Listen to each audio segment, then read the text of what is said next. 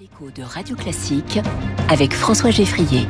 Avec nous chaque matin, il y a Quentin Périnel du Figaro. Bonjour Quentin. Bonjour François, bonjour à tous. Pour votre chronique au travail, Quentin, vous nous parlez ce matin d'un patron dont l'initiative a créé quelques remous. Mm, oui, au travail ce matin avec le grand patron d'Adidas, l'ancien joueur de football norvégien Björn Gulden. Le Wall Street Journal nous apprend qu'il a entrepris cette initiative peu commune, communiquer son numéro de téléphone personnel à l'ensemble des 60 000 employés du groupe. Alors l'idée est simple, hein, une transparence totale avec les collaborateurs et répondre ainsi sans filtre à toutes leurs questions. Il reçoit d'ailleurs désormais plus de 200 SMS par semaine au programme des propositions en tout genre pour réformer l'entreprise. Hein. Il assume ses méthodes controversées, invitant même les collaborateurs à enfreindre les règles. Mmh. Symboliquement, c'est un peu comme si François vous révéliez votre 06 à l'antenne juste avant le journal de 7 heures et que vous vous engagez personnellement à répondre aux remarques et commentaires de tous nos chers auditeurs. Aïe aïe aïe, j'avoue que je vais pas le faire. je, je suis pas sûr du nombre de SMS que je recevrais. Peut-être que d'ailleurs ce serait euh, un peu humiliant si j'en avais aucun.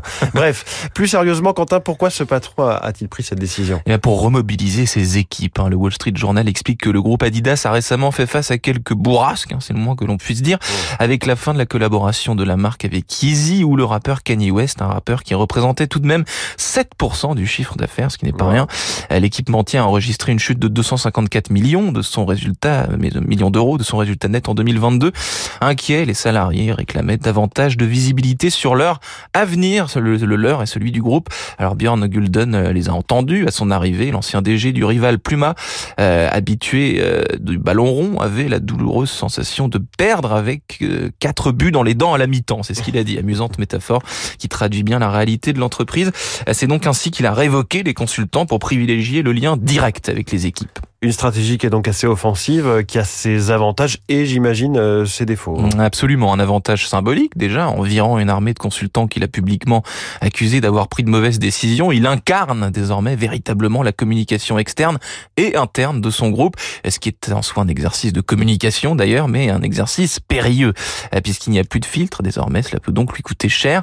Son franc-parler n'est visiblement pas au goût de tous, hein, car des cadres n'ont pas hésité à claquer la porte, hein, notamment les responsables des ventes et de la stratégie euh, dernier détail, euh, si c'est réellement son numéro personnel qui a été communiqué, il va de soi qu'il ne va pas répondre seul à ses centaines de collaborateurs.